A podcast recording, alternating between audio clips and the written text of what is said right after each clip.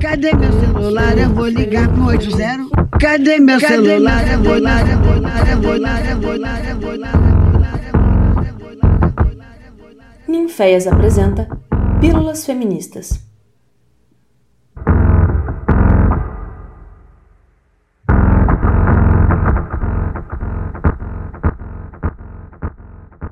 Amaule, amaule, amaule, amaule, amaule, amaule, amaule, amaule. Olha nós aqui de novo, mais um podcast especialmente para crianças. Tudo bem aí com vocês?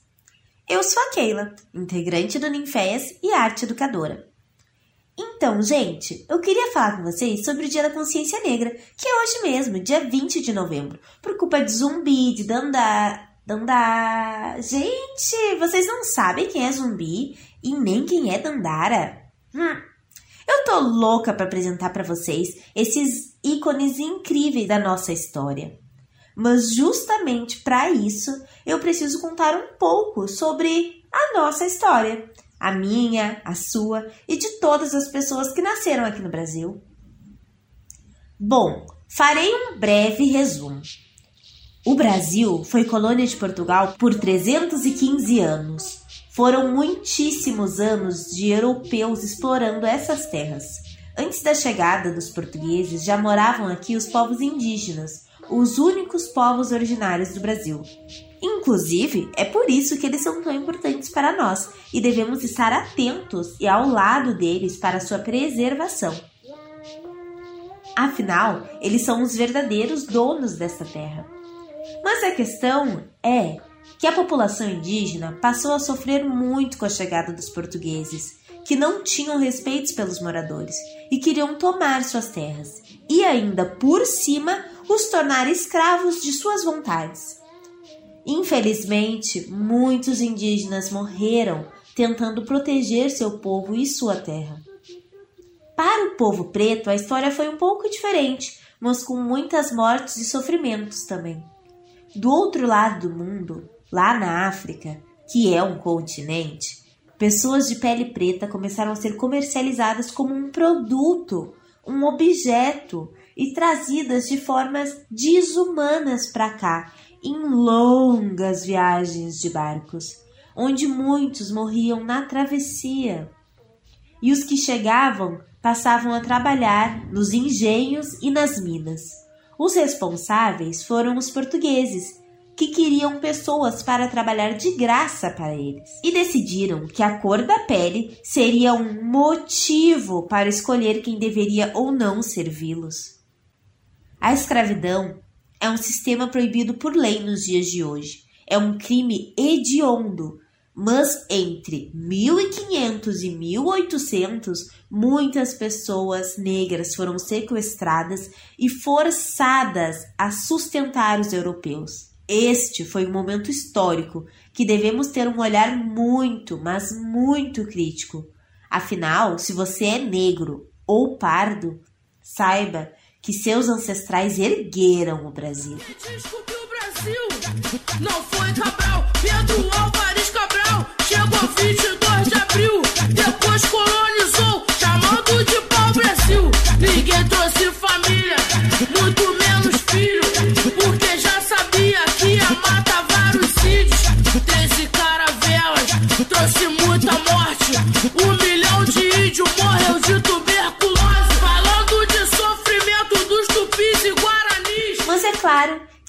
pessoas resistiram e passaram a lutar pela sua liberdade. A escravidão para os europeus e seus descendentes brancos é sim um motivo de muita vergonha. Mas para nós, negros, pardos e indígenas, é um momento histórico que olhamos com pesar, tristeza, mas também, gente, com muito orgulho daqueles que lutaram e resistiram às violências. Afinal, é graças à luta dos nossos ancestrais que somos livres hoje. Só podemos agradecer e reverenciar esses ícones. Por isso, eu gostaria de apresentar a vocês Zumbi e Dandara dos Palmares. Zumbi dos Palmares, vítima de uma emboscada. Se não fosse a Dandara, eu levava chicotada. Nada contra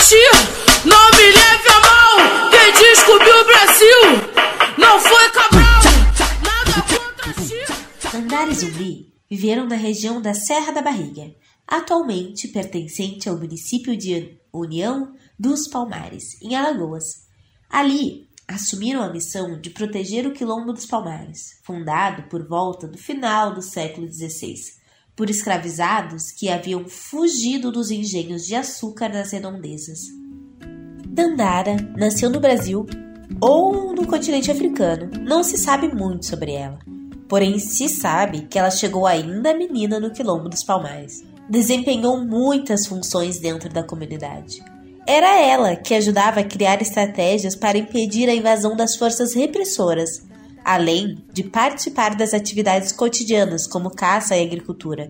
Segundo as narrativas, ela não se contentava apenas com a resistência ao regime colonial português e aos ataques holandeses, propondo estratégias para ampliar o poder de Palmares e extinguir o trabalho escravo nas fazendas. Zumbi dos Palmares nasceu no estado do Alagoas no ano de 1655.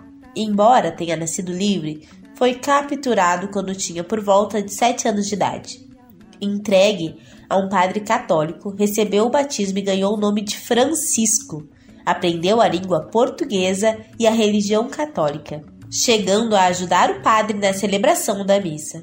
Porém, aos 15 anos de idade, voltou para viver no Quilombo, em 1680, com 25 anos de idade, Zumbi torna-se líder do Quilombo dos Palmares, comandando a resistência contra a tropa do governo. Durante sua liderança, a comunidade cresce e se fortalece, obtendo várias vitórias contra os soldados portugueses. O líder zumbi mostra grande habilidade no planejamento e organização do quilombo, além de coragem e conhecimentos militares. Quando em 1678, o primeiro grande líder da comunidade, Ganga Zumba, tio de Zumbi, assinou um acordo de paz com o governo da então província de Pernambuco, Dandara se posicionou fortemente contra. O documento garantia a liberdade dos palmarinos e permitia que realizassem comércio, mas os obrigava a entregar qualquer escravizado que aparecesse ali em busca de abrigo. Diversas fontes dizem que Dandara foi fundamental para o rompimento de Zumbi com tio e ajudou Zumbi a subir a liderança do quilombo. O bandeirante Domingos Jorge Velho organizou no ano de 1694 um grande ataque ao quilombo dos Palmares. Após uma intensa batalha, Macaco, a sede do quilombo, é totalmente destruída.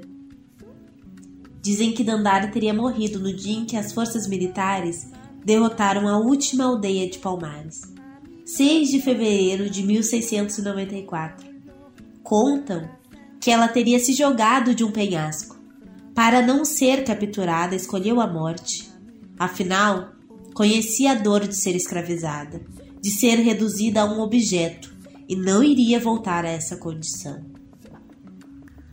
Zumbi conseguiu fugir com um grupo pequeno para tentar reconstruir Palmares porém foi traído por um antigo companheiro e entregue às tropas dos bandeirantes. E aos 40 anos de idade foi degolado, em 20 de novembro de 1695, sendo então este o motivo para hoje ser considerado o Dia da Consciência Negra. Mas por que ter consciência negra? é que no nosso país sofremos um apagamento histórico que rejeita toda a contribuição dos nossos ancestrais negros, como se toda a história que contei antes não fosse nada, quando na verdade ela é tudo. Quando se trata da construção desse país, pessoas negras, indígenas e pardas são muito importantes. Ter consciência da nossa história de luta e resistência pode nos ajudar a reconstruir o Brasil mas é claro que em um dia só não dá.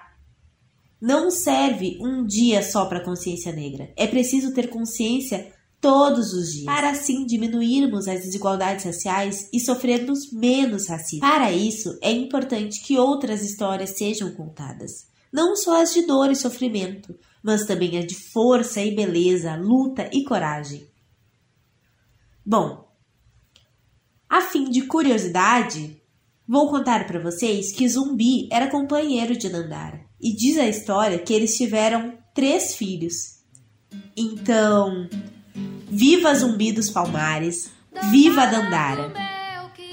Viva nós, a negritude que construiu esse país!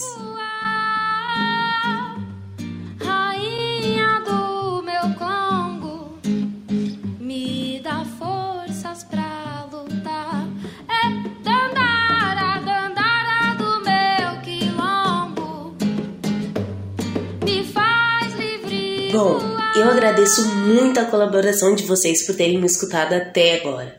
Todas as músicas usadas neste podcast estão disponíveis com os links na legenda do podcast lá no YouTube. E, para fechar este podcast, gostaria de convidá-los a jogar a Maulê. Vamos ver quem consegue acompanhar as palmas dessa cantiga africana. Tem que ser no tempo certo, hein? E até o próximo podcast.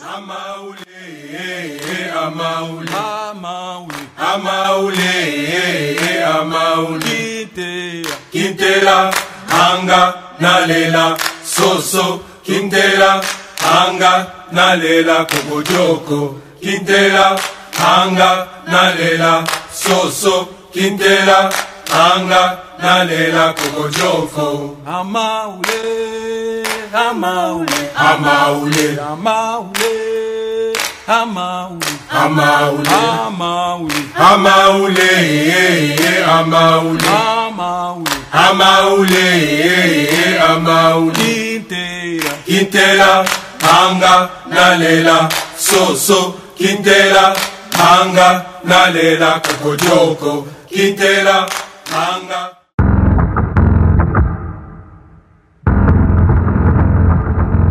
Essa foi mais uma produção do Ninféias, Núcleo de Investigações Feministas, com o apoio da Pró-Reitoria de Extensão da Universidade Federal de Preto.